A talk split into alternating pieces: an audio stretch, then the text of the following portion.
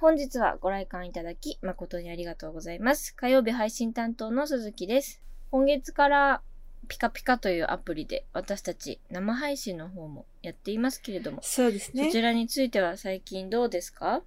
まあ、なるべく、なんですかね、結構その常連というか、い枠を開いたら遊びに来てくれる方っていうのは、何名かできてきた感じですね。ありがたいことに。確かに。たまに佐々木さんの方をちょっと、まあ、覗きに行くっていうか、最近リアルタイムで行けてないので、アーカイブとかなんですけど。え聞かなくていいよ。なんで？いつもの人とかがね、こそうそうそうそう。いてくれて、うん。あな楽しそうにお話ししてて、ありがたいですね。ありがたいですね、頑張って月に20日間配信をね、目標にやっているので、今どんぐらい来ました？今月は14日目の配信を今日の朝やりましたね。あ、今日の朝やったの？そう、朝、私、だから、早起きしたから。そう、昨日早く寝ちゃったから、全然気づかなかった。今日朝はうん5時半に起きたんですよ。で、はいはいはい30分ぐらいゴロゴロして、ちょっと6時過ぎ、6時過ぎぐらいから1時間、に1時間半ぐらいかな、配信してましたね。おー。は い意外とね、来てくれましたね。はい。そうなんですよ。朝でも意外と人来るんですよね。みんなねは早起きなのか、オールなのか、ねわかんないけど。まあ朝の方が見つけてもらいやすいですね。やっぱ数が少ないから、そもそもやってる人の。ああ、そうね。確かに、確かに。うん。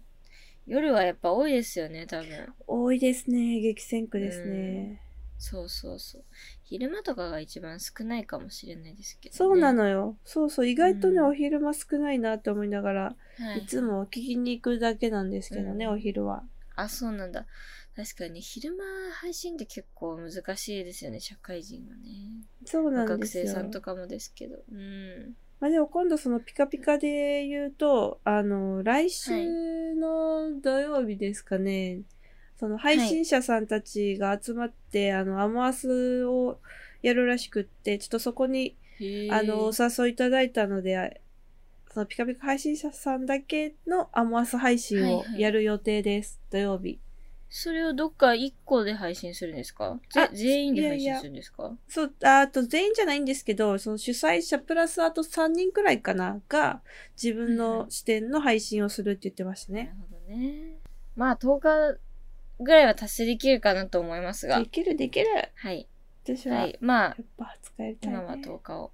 うん、そうですね目標にね、頑張ってくださ。はいい。佐々木さんは20日目指して、私はとりあえず今は10日を目指して、うんうんうん。はい、頑張りたいと思います。はい。そしたらね、こっちの方も頑張ってやっていきたいと思います。はい。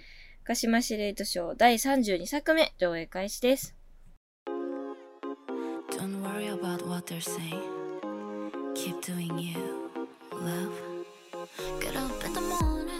でも自分でもよくなんか7日もやれたなってなんか思うくらいなんですけど、うんうんうん。なんかどういつも毎回こう始める時にまあ時間があってできるなって思った時になんかどういう話したらいいのか毎回悩みますよねなんか、いや、まあ、そのゲームの配信をするとかさそうそう、うん。目的があればいいけどなんか私は別にそういうのがあるわけでもないからなんかなんかひ時間はあるしやれるけどなんかなんか何話そうかなみたいな。だからまあそういう意味ではなんかいつも来てくれる人が来てくれるって結構大事かなと思います、それだけでなんか普通に話って何かしらその場でできるし、そうですね。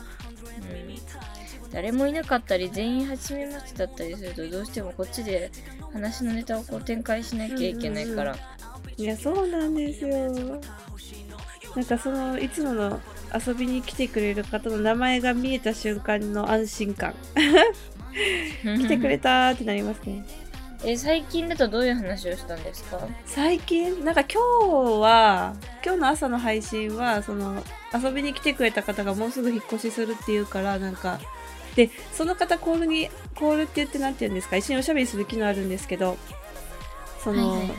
眠る時はシングルよりもダブルとかで寝た方がいいっていう話を聞いて、やっぱその寝る時のはいはい寝る時に感じるストレスはベッドが広い方が感じないからまあ一人で寝るにしてもうんセミダブルとかうんダブルの方がいいですよみたいな、まあ、その方すごく博識で私の知らないことをいろいろ教えてくれるのですごいな。私の枠なんだけれどもうんうんって言って聞いてましたずっとなるほどね。そうそうそう そういうのもありですね。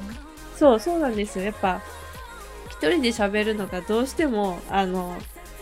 苦手ではないですけどあの、うんうんお話ししたいことを話し切ってしまった時にそうやっておしゃべりしに上がってきてもらえるっていうのはとてもやっぱ会話だとさ、うんいろいろ次から次へと話せることが増えるというか。確かに確かに。なので助かね。助かりました今日の朝は。朝だから誰も来ないかなとか思いながらやってたんですけど。まあそうですよね。朝だからね。よかったいろいろ教えてもらって私もなんか今、へーって思いました。はい私は普通にシングルだからな。いやそうなんですだからうん、次ベッド買う時はなんか広めで買おうって思いましたねそうですね。うん、確かに。まあ広いベッドはいいですよね。確かに、ね。そうただ広くなると可愛いそのベッドカバーというか、がないからうん。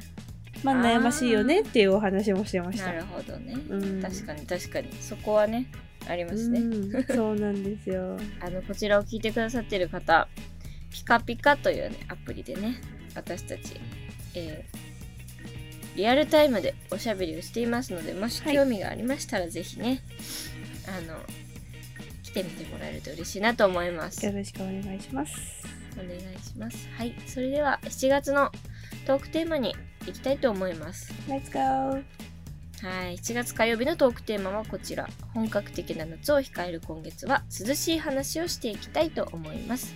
涼しい話先週はですね、佐々木さんがお話をしてくれましたので、今週は鈴木がご紹介、ご紹介というかエピソードをご紹介したいと思います。お願いしますあのー私、今まで人生で大きな怪我とか本当にしたことなくって、はいはいまあ、そんなアクティブな方じゃないですし、あんまりそんなにね、冒険とかもしないので、あの、あんまりこう、大きな怪我って本当に、例えば骨を折ったりするとか、うん。なんか手術するとか、そういうの、そういう怪我とかに全然なったことないんですけど、一回だけなんかちょっとすごく怖かったことがあって、はいあの、それが、小学校多分5年生ぐらいの時だったんですけど、はい、まあの、朝学校にこう登校するじゃないですか。うん。で、登校するときに2個ぐらい、その学校に行くまでに横断歩道があるんですけど、はいはい。ちっちゃな交差点みたいな感じになってて、なんかうん。割と朝とかは交通量が、車の通りが多いような、そういう交差点だったんですけど、まあ、あの、信号とかもちゃんとついてるところで、で、しかも、うんもう学校のすぐそばなんですよ、それが。小学校のすぐそばだったんで、まあ、小学生とかの通りももちろん、歩行者の通りもすごく多いような感じだったんですね。うんで、あの、まあ、いつもそこを通っていくわけですよ。で、その日も、あの、普通に、その道をね、通ろうとしたわけです。で、なんか青信号になって、渡り始めたんですよ。で渡り始めたら、自分のその左手の方向から、えっ、と、左折してく、左折、えっ、と、車がこう出てくるのが見えたんですね。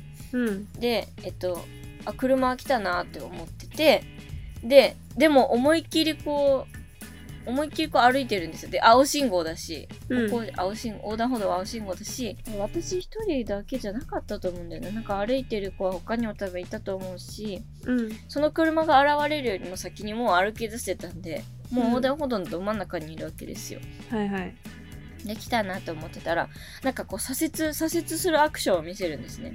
うんまあ左折するってことはこっち側に向かってくるってことなんですけどあれなんか来るなって思ってでもそれそれでもなんかこう来てもこう止まるじゃないですか普通は。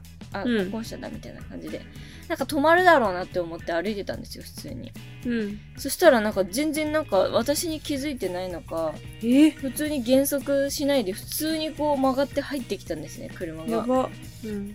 そうでえ？ってなってでもなんかとっさだから動けないんですよその引き返したりとか走ったりとかが。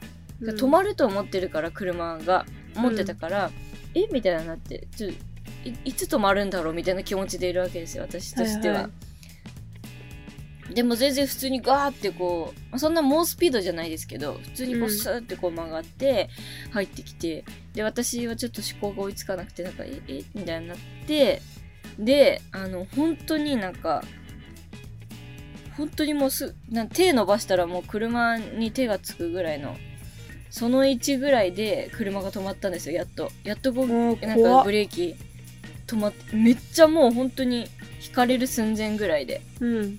でそんなもちろん猛スピードじゃないんですけどでも普通にこう車がねこう左折する時のあの速度で来てたんであのいや普通にこれ当たってたらめちゃめちゃ怪我してただろうなって思って、思うんですけどね今となっては。でまあとりあえずもうびっくりしたからとりあえず私手を出したんですよ。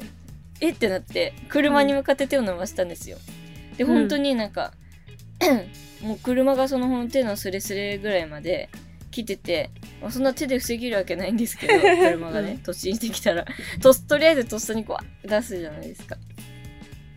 で、やっと止まって、私はもう気が動転していたので、そのまま、そのまま車が止まったんで、横断歩道を渡りきって学校に向かったんですけど、うん。あの車何だったんだろうって思って、で、なんか、あの、めちゃめちゃその時心臓がバクバクでした。マジで。いやそうだよね。びっくりしたあの時。怖っあのいやちゃんと見てないのかなって思って。見てなかったそれともなんかす、何かいや見てなかったんでしょうね。いやそういうのあるんだなって思って。でなんかで急いでるしで左折えする時鈴木さんって普通一に人じゃないんだよね。他にも人いたんよね。いたと思うんです。よまあそんな大勢はいなかったと思うんですけどでもそれとも前にいても渡りきっちゃってたのかわかんないけあどー、まあ、ワンチャン鈴木さんが小さすぎて見えなかったとかさ。小さすぎてね。そうそうそうそうそう。でも、その車は軽自動車ぐらいのちっちゃい車だったの覚えてます。色とかはね、覚えてないですけど、はいはい止まると思ってたからさ、えーってなってさ、まあ思いますよね。こっちもびっくりして、で、まあ、と止まってくれたからよかったけど、うん。まあ、向こうもなんか朝だし、なんか何かに急いでたとかそういうことなのかなって思ったんですけど、あああでもそれはあるかもしれないですね。の時は本当にもうびっくりして、もう心臓バクバクで、何だったんだ今のみたいな。本当に、やっぱ車があんな近くまで来るってやっぱ怖いなって思いましたね。怖いです普段ね、そんなに、そういう目に合わない、合わないじゃないですか。普通うんに来てたら。普段はうねんそうそうそうそう。まあ初めてね、そういうことがあって、でしかも小学生だったので、うんすごくすごくびっくりしたって。まあ、まああの速度だったら死にはしなかっただろうけど、まあ痛い思いは絶対してたと思うんで、何もなくてよかったですねいや、本当に、何、本当に何もなかったんですよ、マジ。ただ心臓がバクバクになって、怖っみたいな、危なみたいな感じで、はい。で、それは多分ね、まだ、多分その時親とかにも多分誰にも言わな、友達とかに言ったのかな？なんか誰にも言わなかった記憶がありますね。びっくりしすぎて。えー、ああそういうことかうんそう親とかに言ったら多分すごいなんか心配するとかとか思ったし、何もなかったから。うんまあ、心配はしますよそりゃだからまあ結局それは無傷だったって話なんですけど、うんなんか一歩間違えてたらとか思うと今思い返してもヒヤッとするというかね。怖いですね。怖かったなって思いました。はい。いつ起こるかわからないですから事故は。いやそうですね。本当に。うんこれをこれを話してる明日何か起きるかもしれないですからね。本当に。油断できないですけど。はい。まあとりあえず何事もなくてその時は良かったなっていう。はい。はい。ただもう本当にあんな近くまで車が割とそこそこの速度で迫ってくるのはかなりのかなりのヒヤッと体験でした、はいいやー無事でよかった、うんはい健康に過ごせてて、よかはい、健ったです、康でございます。ということで、鈴木の涼しい話でした。来週は佐々木さんがお話をしてくれる予定でございます。はいはい、ということでですね、7月火曜のトークテーマ、涼しい話でした。それでは、ここで一曲、えーふとしたタイミングでこの曲を聴くことになったんですけども、タイトルのイメージと曲の感じが自分の中では違ってて、おって思った一曲でした。アドでギラギラ。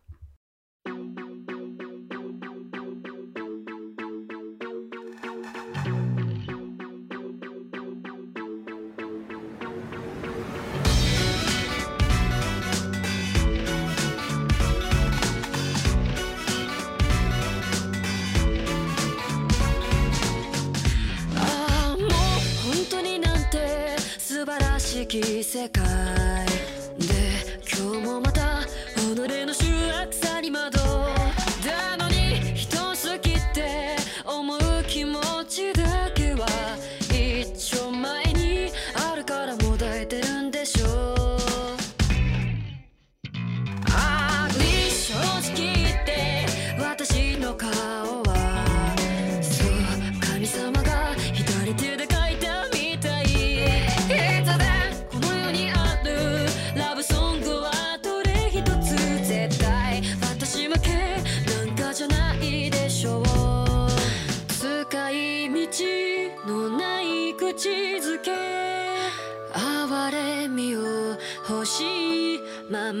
まに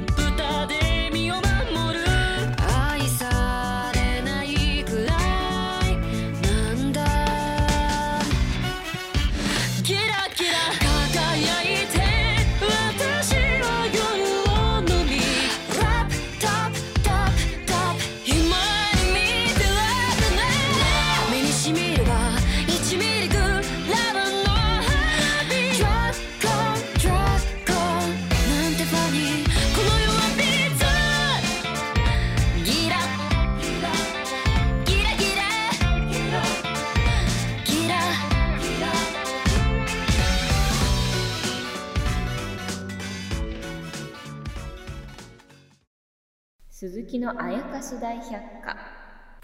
このコーナーでは調査員鈴木が日常に潜む妖怪たちを解説していきます。よろしくお願いいたします。お願いします。お願いいたします。なんか今日はタイトルコールがなんかちょっと気合入っちゃいました。なんか知らんけど。なんで？なんか抑揚がで出ちゃってちょっと恥ずかしい。なんか。なんでよ、い。いじゃないですか。なんか。恥ずかしい。はい。本日ご紹介するのはですねデマです。デマ。あー、いそういそう。いそうですね。はい。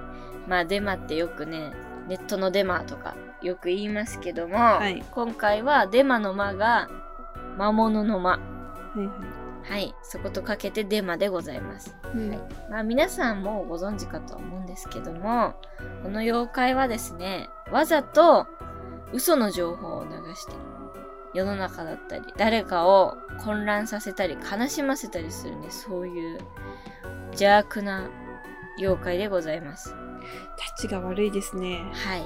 立ちが悪いです。まあ皆さん、えー少少なからずどこかでこう目にしたことがある、うん妖怪だと思うんですけど、まあ姿形があるわけではなくって、なんとなくこう風の噂を流したりですとか、ネットでね、そういった情報を書き込んだりですとか、まあそういったことをする人を嫌な目に合わせようとする、久々に悪い妖怪が登場でございます。確かにいたずらじゃないですもんね、これは。そうですよ。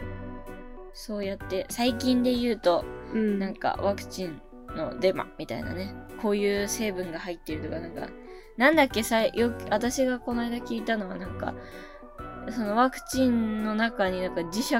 なんかが入ってて、なんかうんワクチンを打つと体に磁石がくっつくみたいな、すごいおもろいやん。デマがね。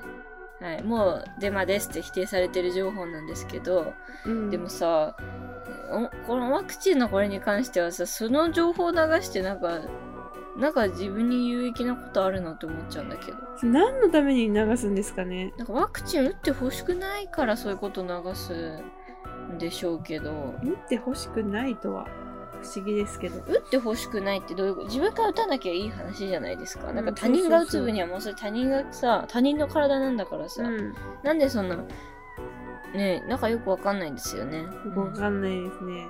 うんまあでも最近多いですね、この妖怪は。いや、そうなんですよ。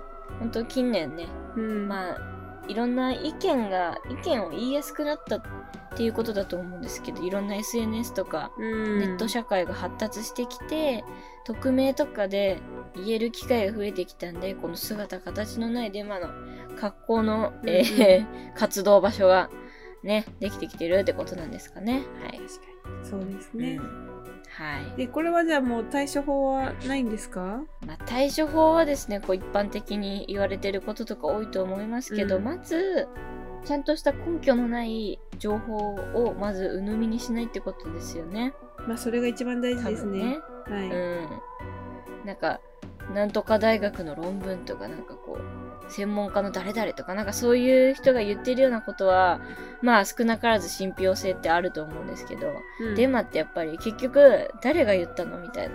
そういう大元が見えてこなかったり、見えてきたとしてもなんか何の、なんていうか、整合性も取れないような場所とか人とかだったりするもんなので、うん。そういうもので、まずなんか、出どころをちゃんと確認するってことですね。出どころが見えてこなかったらかなり怪しいと思うんで、うんまず、鵜呑みにしないってことなんですかね。まあ、それは一番大事ですね。で、自分なりになんかいろいろ調べてみるとか、なんか、うん。多分世の中って結局いろんな意見があるじゃないですか。まあ、ワクチンに対しても、まあ、例えばですけどね、最近だとワクチンの話が多いんで、はい。なんかまあその否定する人と肯定する人とみたいなもちろん意見があって、まあ、その人たちのお互いの言い分を聞いてみた上で自分なりにこう、うん、どっちなのかなみたいなうん。っていう風に考えるのがいいんじゃないでしょうか確かに。まず、鵜呑みにしないというのと、自分なりの考えを持つっていうのはね。そう人の話に流されないみたいなね、うんうんうんうん。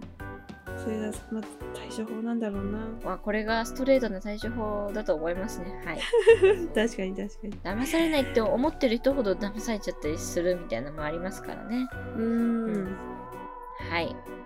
ということでございました。まずは自分で調べてみようっていうね。まあ、人を信じないって難しいですけどね。そうですね。はい。ということで、えー今回はデマというね、皆さんおなじみの妖怪を紹介させていただきました。このコーナーでは身近で起きた現代科学で普通に解明できそうだけど不思議な現象の正体を調査員の鈴木が解明していきます。皆さんのメッセージお待ちしております。以上、鈴木の大百科、間違えた。噛むね。以上、鈴木のあやかし大百科でした。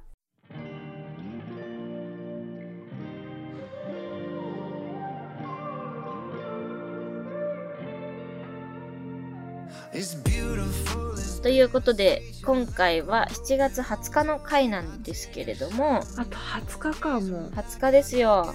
つまりね、もうすぐでオリンピックが始まりますね。始まりますね。はい。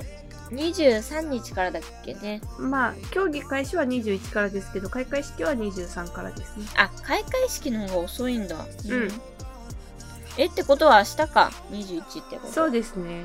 ハンドボールだっけ？なんだっけ？ソフトボソールだっけ？フトボールとサッカーかなああ、そう、詳しいですね。あの、というわけでもうすぐオリンピックが始まるんでございます。はいあっという間ですねあっ。という間だよ、うん早いね。こんな暑い中でやらなくてもいいのにねって毎年思う、毎年っていうか4年に一度思いますけどね。秋とかでいいのに、ね。な。うん。なんで夏なんでなんやろな確かに。うん。誰が決めたんですか、ね、本当だよね。はい。まあ、オリンピックなんか楽しみにしてる競技とかありますか？いやでもやっぱメジャーどころは楽しみですね。あおのー柔道とか体操水泳、あとなんだろうな。テニスも見たいしバドミントンサッカー。陸上もやっぱ楽しみですね。ああと野球ね野球。でも、うん、野球ね。そう、私はとにかく野球をすごく楽しみにしてるんですけど、うんうん。あの、まあ、いつも日本が常連でこうメダルを取ってるような競技とかもね、今年も楽しみですね。そうですね。いっぱい取ってほしいですけどね、やるからには、ね。どうなんだろうな。盛り上がるのだろうか。どうなん。でもみんな結局なんだかんだ言って始まったら夢中になると思いますけどね。うーん。なんだまあ無かんだ言って。観客なんですよね結局。まあ、1都3県は無観客そうですよねまあなんかネットとかでは盛り上がるんじゃないですか。ツイッターとかでみんなで実況みたいな。そうそうそうそう。ちょっといつもとは違うオリンピックですけど。はい。というかオリンピック、野球のオリンピック見るのマジ初めてなんで、どういう感じなのか全然わかんなくて、はいはいはい。超楽しみ。楽しみですね。活躍してほしいですね、メダル取ってほしい。取れるでしょ。大野雄大さんはどうですかねあでも先発で使ってもらう予定ではあるみたいなのを言いましたけどね。ちょっと心配ですけどね彼。はい。ホームラン打たれちゃうんで。え、あのさ、野球って日本ってさ、結構メダル取ったりしてるんですか？私さオリンピックとあれが混ざるんだよね。あの4年に一度大会あるよね野球も。あれ4年に一度だったかな。ああ WBC 的そうなうん。曲がるんだよね。WBC 過去過去ってどうだったんだろう？えでもメダルそういう世界的な大会ではどどれぐらいのなんか日本の野球ってどれぐらいの位置なのか私あんまりよくえでも結構ね上の方ですよ。